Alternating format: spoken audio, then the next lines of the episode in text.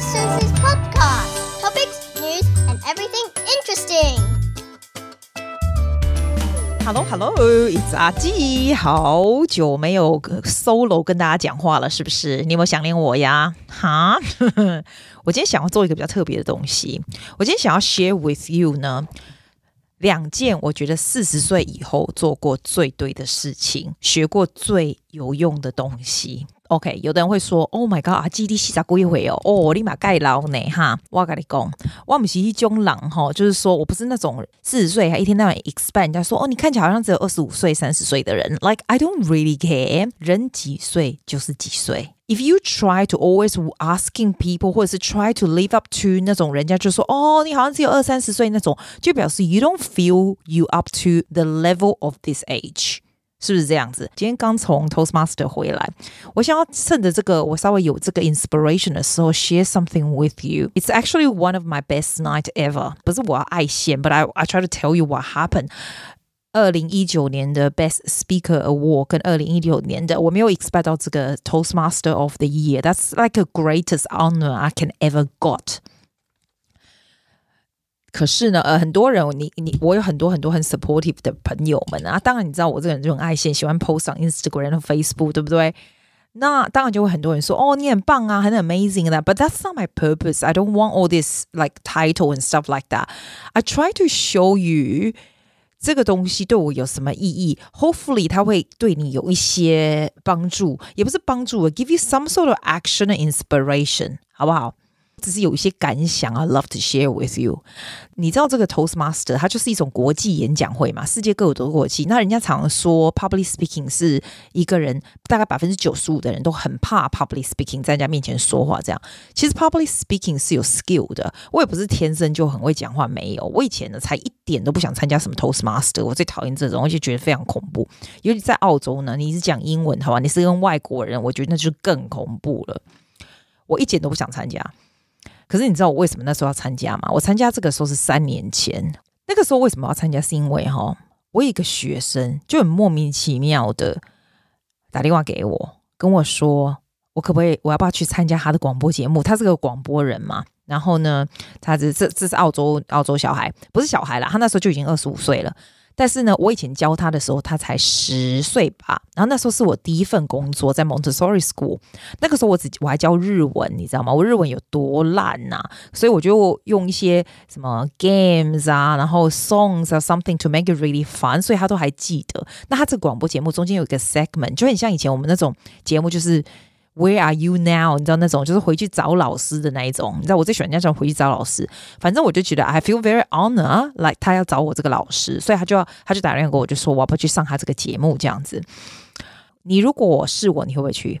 今天就问我的 Toastmasters，我我们你知道 Toastmaster meeting 呢，就说你如果是我，你会不会去？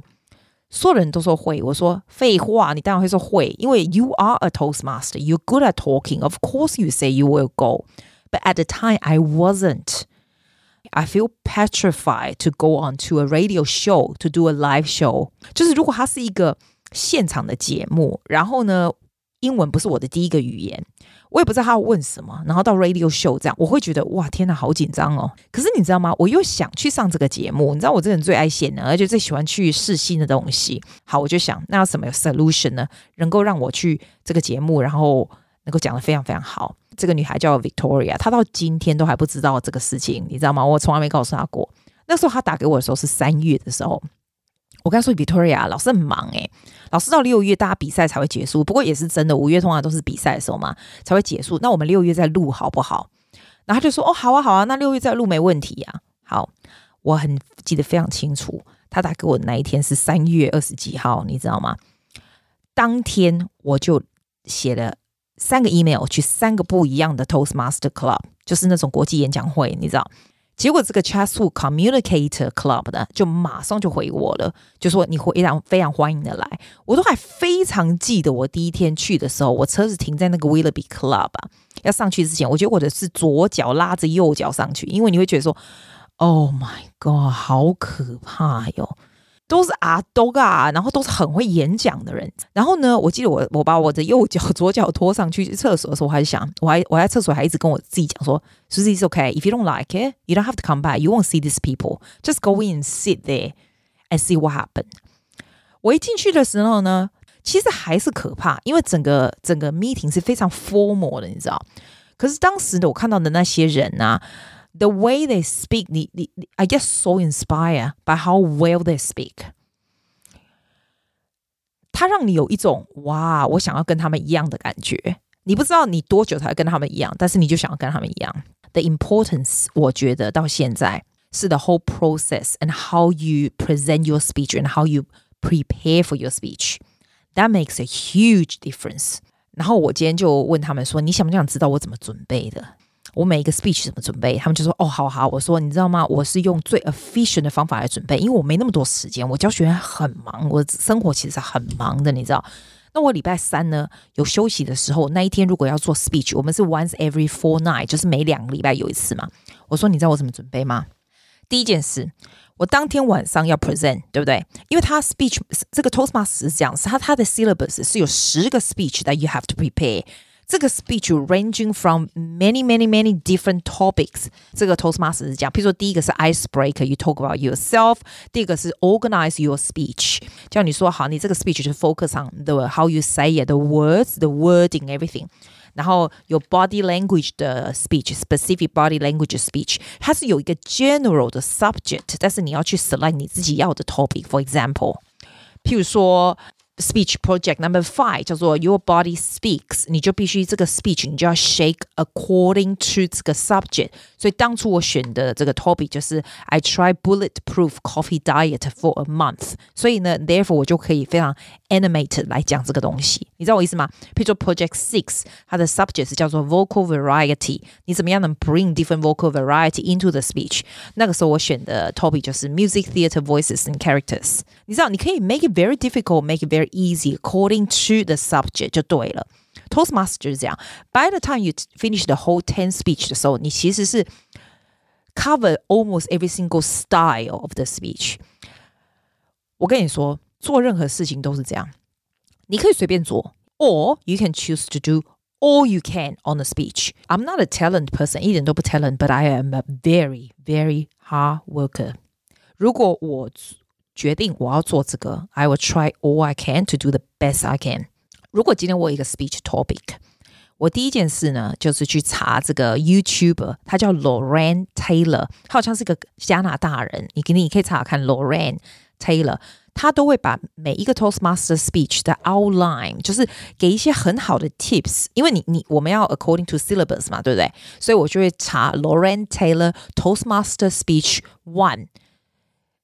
icebreaker，然后他就会讲一些，给你一些 tips 什么什么，就是只有两三分钟这样子，那就大概把它写下有些 idea，对不对？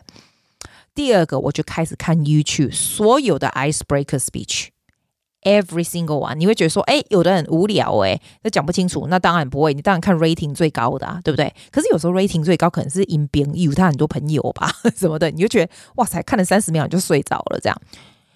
我后来比较不会看。网上看的那些 Toastmaster，我都 go straight。If you want to aim high, you watch really really good one。所以我都去看 International Toastmaster Competition，那些都是最 top 的那些 speech。You start with them。第三个呢，我有一个 app 叫做 Be Focus，你有没有听过？是不要不用钱的 app。其实哈，你你你的那个手机上面的 timer 也可以这样子，你就 set thirty minutes 就是三十分钟的 slot。You starting to write the outline of your speech。我不是像别人会把所有的 speech type 出来啊，干嘛干嘛。我跟你讲，那样会 take forever，而且会乱七八糟，毫无头绪这样子。你 set 三十分钟，你就要把你的 outline 这几拜隆中供出来。你去供出来用下哎，就是你的 mind mapping 啊，你写出来的 outline 这样。我是讲，我每一个 speech，no matter 是 shaping around what，我就会想 two or three stories。我的 speech 一定是 based on stories。你这个 story，你一定要，你要先写出你这个 story，你的 purpose 是什么？我为什么要讲这个故事？好不好？好，你写上你的 purpose，你想到你的 story，对不对？真的假的都没关系。You use very very vivid words，so you speak great language，还有 great 这个 scenery，还有 the great description，还有 evoke great emotion from your story，然后你再把这个 message deliver 出来给人家。所以在这个 outline 三十分钟的时候，我会 focus on 这个 creating crafting 这样的 story 出来，所以就两三个 story 这样子，然后我才回去写我的 conclusion 跟 introduction。 Often 我的 conclusion 我就会 Google 去查一些 quotes，你知道可以 including some quotes。Introduction 都是我最后想，Introduction always something catchy straight away，让人家马上 grab attention 这种东西。这个就是我的 outline。这三十分钟的 Be Focus App 呢，可以让你非常 focus，因为在这三十分钟你不能想其他的事情，你只能想这个 outline。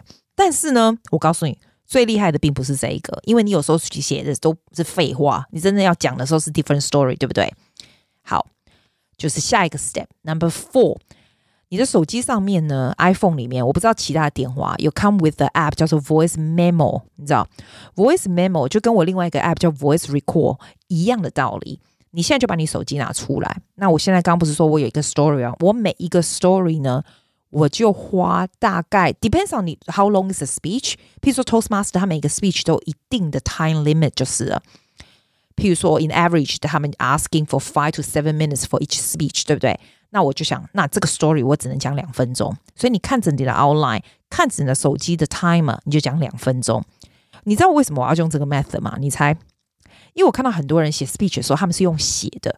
你的脑子有太多东西要写出来，太多东西要讲，但是 you forgot you have time limit for each speech。像我刚刚我今天做的这个这个 final 这个 speech 是 eight to ten minutes。That means my story can be three minutes now。以前是只能两分钟，你知道吗？所以你就可以把更不同的重点再放进去。 所以，by practicing 那样的 story，you be very concise when you talk about the story and the message，你懂吗？就不会讲一大堆废话，然后没有关联的讲二十几次 for sure，然后你再回去不停的听，不停的 shape 这样子。Finally 呢，我会用我的 voice record app 把这个 beginning to the end 的 speech 来讲一次。 然后听听，你一直听，你就会觉得说，嗯，这个东西也没有你 imagine 嘛，你是一个听众嘛。如果你讲的 speech 你自己都没有办法自己听下去，没有办法 engaging yourself，那你是要讲个屁，对不对？这要讲到我另外讲一个重点，就是哈，我跟你说啦，有时候哈，人家会说，哎呀，金你怎么不讲现在澳洲的新闻或台湾的新闻？香港发生什么事，怎么你都不说？你知道吗？我告诉你一个 philosophy in life，你要不要是我的 philosophy in life 就是这样子。You're never going to please everybody. Speak something that you will be so interested to listen. Then whatever you say will be very successful. 就是这样。如果你想要 please everybody，希望大家都来听的 podcast，大家都听的 speech，you actually end up that no one loves it。你懂吗？所以，所以 do something that you really want to do. Do speech that you really want to listen do the work that you really want to see。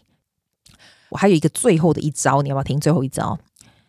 我一定会把我的 MacBook 拿出来，go to photo booth and take the video of myself talking。这个时候你就可以 really really 发现，你就真的可发发现哦，你看到你自己在荧幕上，你就会忘记你要说什么了。你看到你自己荧幕上，你会发现，Oh my God, I don't speak that word properly. That accent sounds terrible。你知道我的意思吗？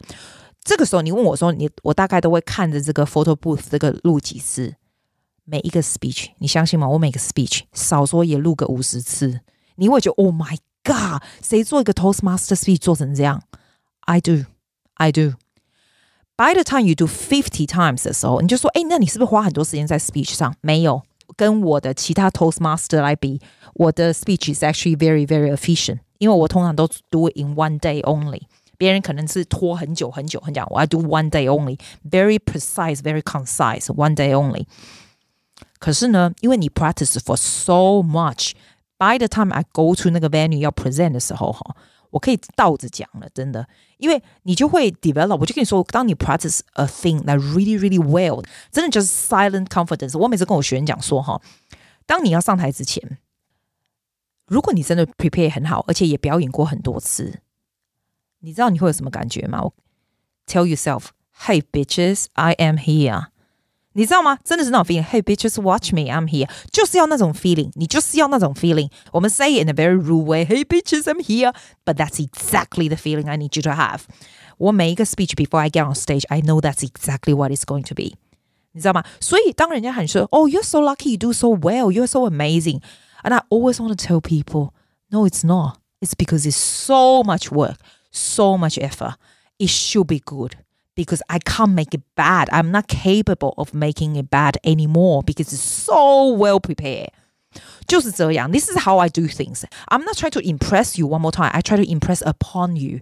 当你做一件事情的时候，你就这样。你问我说，嗯，做这样又怎样？It's only a Toastmaster speech. 但是 when you approach everything in life like this, good things happen. 因为 you good at something, good things happen. People get inspired with what you do, and you get inspired by your own ideas. You have different ideas to come up. 你知道吗？很多事情会 come up。我从来也没想过要送小孩子、送学生去去演讲比赛，but they did, and they won everything. I'm just saying I, I enjoy it. I have so much passion in bringing all this best out of these kids. 你知道吗？ 当你 live your life in passion 的时候呢，your life is so much better and so much greater。有生跟我说，哦，你工作好像很有趣，我的工作很无聊，诶，这都没有什么 passion。我说，No，it's not a job。 It's your attitude towards your life and your job。我非常相信，it's never too late for anything。你说哦，我四十岁以后才参加 Toastmaster，人家跟我讲说哦，我已经三十二岁了，我不能做这个那，我都想说，Oh my God，you kidding me？而且当你学会这个东西的时候，像譬如说我现在会 speech，对，Once you get it，you get it for life。我跟你讲，我现在没有 undo，我没办法 undo this，我没办法 become a best speaker anymore。就像游泳一样，我四十岁才学游泳，纯粹是因为那时候贝贝他们还小，他们慢慢开始会游泳，我就觉得姑姑常跟他们去游泳，姑姑真的训爆都不会啊，我真的很怕水。可是呢，你就慢慢慢慢，因为 you think about it，我以前哈很好笑，我以前我最早我我记得十年前哦，我个大人的学生，他五十二岁了，然后是一个外国人哦，他来学，他那时候我还有在教钢琴的时候还学钢琴，他那时候跟我讲，Susie I got all the time in the world，然后你知道他学钢琴有学多慢吗？我都快哑拱了，你知道吗？他跟我说。I got all the time in the world can practice and I can do this。那时候我想说，哦哟，你拢我咋离婚？你都已经五十二岁，你是 all the time in the world 想弄啊？那因为那时候我很年轻嘛，那我就觉得说，哦，十几年前哦，嗯，我大概二十几岁的时候而已。那时候我想说，哦，你要很老了，怎么会 all the time in in the world？Now I think about it，他现在如果还在做的话。其实 he really really can do very well by now。如果他从来没有放弃的话， 所以我非常相信坚持是很重要的。我们 Toastmaster Club 从开始到现在，跟我一起的人，那几个还在坚持下去的人，我都看到非常显著的改变。那百分之九十的人都已经不在那里了，都已经 drop out 了。Once you drop out, you drop out. That's the end of it，是真的。但是呢，你学到就算学到一点，都还是有一点，有一点是一点。但是最后能坚持下去的人，就是 the one who gain the most。我一直相信 do anything, do all you can，然后呢 have a plan，就是你想要 achieve something，就算是个 skill achieve something 的时候，你 have a little bit plan and just you know one thing I can advise you, just do it really really well, do it really really hard。当你做很好的时候，你不用担心下一步是什么，下一步自己就会出来了，好吗 ？I'm not trying to do inspirational speech, but I'm I'm really passionate to share this message with you. 因为我以前是一个很很不随便乱做，然后很不 well planned 的人。I found like as I grow older and 有这样的 philosophy in life, life is so much better, greater, happier, and everything is quite fulfilled. So that's what I want to share with you today. And 希望你喜欢喽。那我们改天再说喽。OK，bye。Thank you for listening to Susie's podcast. 谢谢大家。See you next week.